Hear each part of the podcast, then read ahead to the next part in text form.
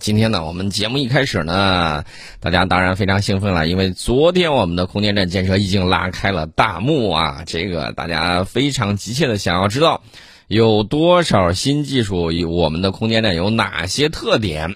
这个说到我们的空间站，不得不要聊一下这个国际空间站。国际空间站呢，它是目前全人类唯一在轨的空间站啊，现在已经步入了寿命的晚期。美国呢一直说，哎呀，这个空间站还可以再延寿吗？我再给它延长一下使用时间。但是俄罗斯说了，呃，国际空间站呢这项目我不想玩了，我想自个儿单独玩啊，我自己单独搞一个空间站自己用不就得了吗？我干嘛要跟你一块玩呢？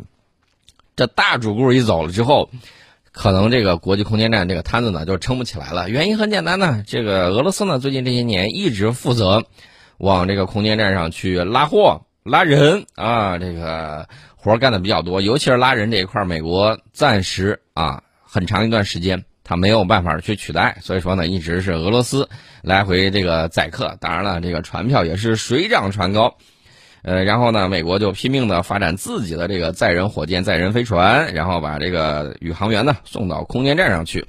那么现在这两大两大股东啊，现在打算。有一个撤出了啊，剩下还有一波小股东啊，好多国家呢，所以说呢，它命名叫国际空间站。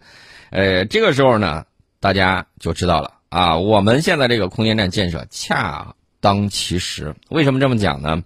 因为国际空间站进入寿命晚期。前两天我看那个俄罗斯，他那块老漏气儿啊，一直找不到原因，后来好不容易找到原因给补了补，反正就是各种说啊。这个事儿我先埋一下伏笔，为啥要在这儿给大家强调一下？就就是我们说到后头的时候要说，这空间站万一漏气儿的话怎么办啊？我们有没有什么样补救的这种措施？有没有什么样应对的手段？还是要有的。我们的空间站建成之后，将会成为未来很长一段时间唯一的在轨空间站。这昨天。十一点多啊，快十一点半那会儿，搭载空间站天河核心舱的长征五号 B 遥二运载火箭，在我国海南文昌航天发射场发射升空。随着天河核心舱与火箭成功分离，进入预定轨道之后呢，太阳能帆板两翼顺利展开，并且工作正常。呃，这个发射任务呢，取得了圆满的成功。外行看热闹啊，内行看门道。我有个朋友跑到海南文昌，然后他发了一段视频。我一看，哟，这距离有点远。另外呢，呃，当地的这个天气啊，可能对观察来说不是很理想。为什么呢？云层比较低。我记得二零一六年我去看长征五号这个第一次发射的时候，当时那个云层，尤其是穿云进去的时候，那个大火球感觉像外星人降临一般啊。当然是我们自己做的啊，这个就很有意思了。另外呢，再给大家说一点这个呃趣闻。昨天我看到啊，我们的这个大刘，也就是《三体》的作者刘慈欣也在发射现场。然后呢，他还站在了凳子上在看，大家都在站凳子上啊，都在那儿，呃，看看的时候，呃，底下网友有很多这个调侃说啊，地球舰队出发了啊。大刘可能会说啊，你们还在用化学燃料，这怎么行呢？啊，可控核聚变发动机啊，将来一定会用上的。呃，曲率发动机再等等吧，这个我觉得过于科幻了，我们先搞定一个再说。这是我们顺便说了点题外话啊，我接着说，我那个哥们儿他拍的那个视频啊，那个视频，这一次云低就相当的低了啊，这个基本上看了个寂寞。用他的话说，我就安慰他，我说这个别说看个寂寞，今年发射还是比较密集的，还有机会。他说对，回头我带我妞一块儿来现场感受一下，还是有机会，大家可以去看一看的啊，非常的震撼，感受一下。那这个今年呢，我们的发射频率会非常高，明年也会持续。今年要创造世界的发射记录了啊，创世界纪录，这个大家可以期待一下。这个航天发射呢，呃，我们还是相当有能力、有信心把它实现什么？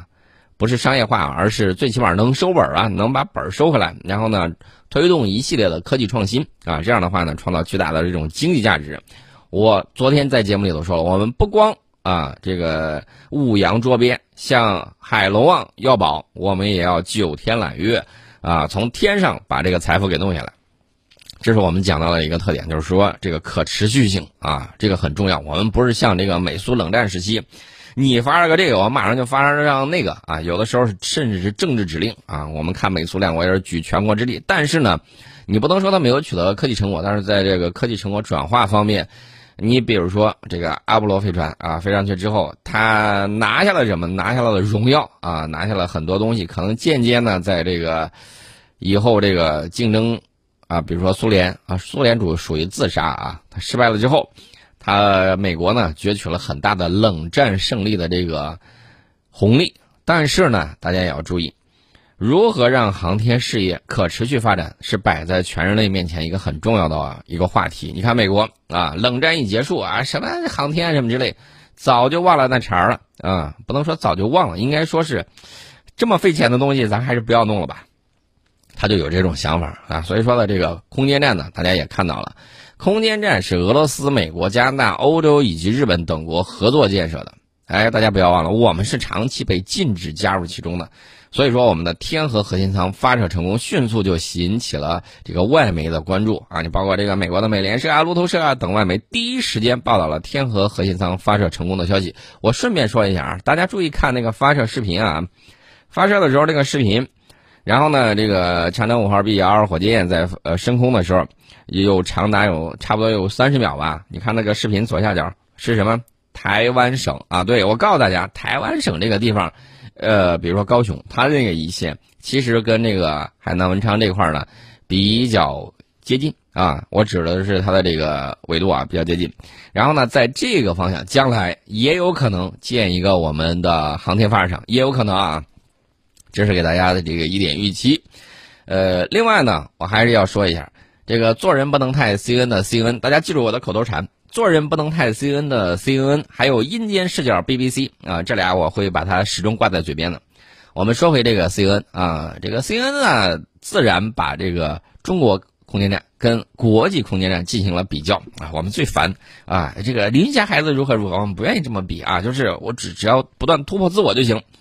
这个有一些外媒呢就指出，由于空间站。啊，国际空间站啊，预计在二零二四年后退役，届时中国空间站可能将会成为唯一的在轨空间站。那么垂垂老矣的国际空间站，它的未来还是有一些扑朔迷离的啊。这个 CNN 说了，说美国国家航空航天局有意把国际空间站沿用到二零二八年以后，为深空任务呢提供帮助，但是这需要美国与其他潜在用户分摊每年十一亿美元的运营成本。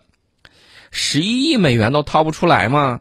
你往军火商那儿每年撒了多少钱呢？啊，军费七千多亿，这十一亿美元都掏不出来。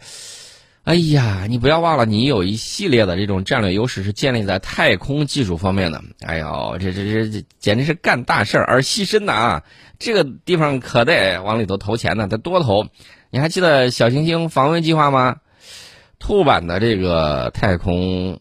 太空，太空，哎，我说太空的时候，大家可能就在想，到底是太空什么？当然是太空大战了啊！这个星球大战计划嘛，拓版的星球大战计划，你跟还是不跟？不跟我们就建成啊！你跟的话，跟的话投钱呗，啊，拖不垮你啊，把你肥的拖瘦，瘦的拖死，这是一个很有意思的一个事情。美国海军战争学院国家安全事务的教授叫戴维·巴布赫，有这么一呃布巴赫有这么一个人。他是认为啊，商用化可能是国际空间站的一个出路，但是理论上来讲，不太可能出现买家。这就意味着国际空间站最终可能要被放弃，就像当年的和平号空间站一样。但是，布巴赫同时指出，政治因素可能将会很大程度上影响国际空间站的未来。由于未来的太空项目呢，已经很难指望美俄合作，美国也不太可能会在对华太空合作方面软化。因此呢，在中国建成自己的空间站之后，美国恐怕不会放弃自己在地球轨道上的永久存在。说到这个美国啊，这个不太可能在对华太空合作方面软化。我要给大家讲一个事儿，什么事儿呢？就是咱们呢，马上这不是要登火，对不对？登陆火星，然后呢，美国航空航天局啊，甚至不顾他的这个禁令啊，他是是有法案的，他这个法案是明确禁止。这个美国科学家和咱们交流啊，禁止这种技术的这种交流。然后呢，美国国家航空航天局哎厚着脸，然后就让这个国会特批了一下，跟咱们交流，而且脸特别大，说你把你那个火星轨道那个数据给我呗，我凭啥给你啊？你先把你的给我啊。后来据说是他哎也就答应了，把他的数据给了，啊，这是一系列的这种博弈。那么我们说我们的这个空间站啊，我们的空间站今明两年完成建造，呃，我们中国载人航天三步走战略的第三步就是空间站建造啊，进入了关键时期啊。所以说呢，这个很关键啊，一个是关键技术验证，还有空间站建造两个阶段就这么分的。今明两年呢就全部完成。这两个阶段呢，各规划了六次飞行任务，其中关键技术验证阶段的第一次任务就是长征五号 B 首飞任务，去年已经圆满成功。今年呢，还要实施关键技术验证阶段的五次飞行任务，其中就包括了本次太呃这个天河核心舱的这个发射，以及未来将分别实施的天舟二号货运飞船和神舟十二号飞船的这个发射。说到这个天河呢，最近日本人日本网友啊。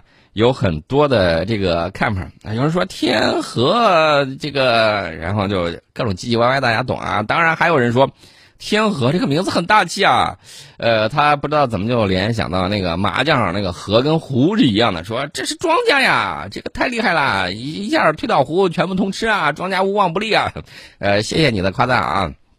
把你们的那个核污水赶紧给弄好，别让日本政府在那瞎折腾啊！前两天我们有一个插画家就发了一幅画，然后呢，我们的这个外交部发言人呢赵立坚把这个东西发到推特上去了，然后呢，日本的这个官员还在那唧唧歪歪要我们道歉，我们马上把他置顶了。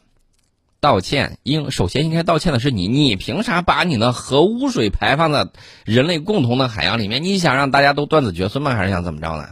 啊，你应该先道歉。我跟你说，如果是按照我个人的话，你要是不道歉的话，我手头如果有什么家伙事儿，我立马给你招呼过去啊！我绝对不跟你开玩笑。这我想知道，西方的这些环境保护组织者啊，什么之类的，都干嘛去了？平时一个个吆五喝六的，然后现在这种事儿都出来的时候，你们不赶紧去制止日本政府的这种行为吗？啊，比如说有些什么北欧的，天天把这个什么。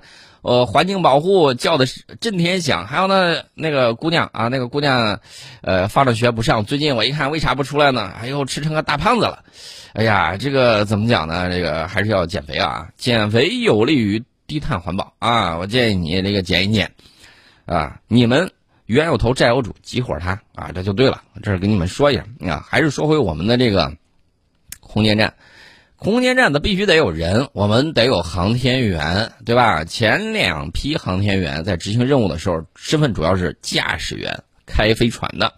呃，为了满足空间站阶段对航天员操作的要求，在第三批航天员的选拔之中，我们丰富了航天员乘组的类型，增加了有工程师、有载荷专家两类航天员，而且第三批十八名航天员里面，其中有一名是女性航天员，已经开始训练了，啊。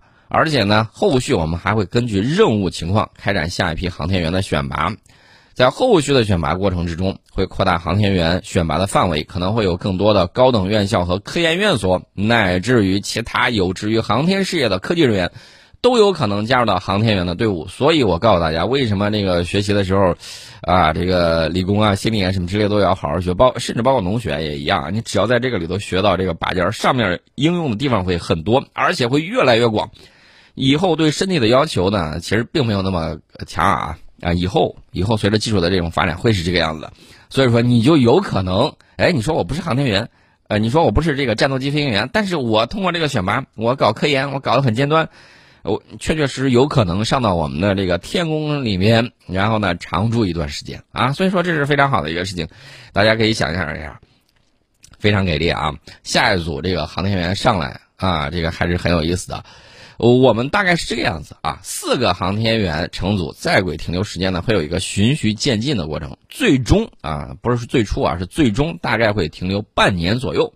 然后上一个航天员乘组在太空待半年，然后下一组航天员上来，然后交接班儿形成轮换，实现连续的空间站的这种驻留。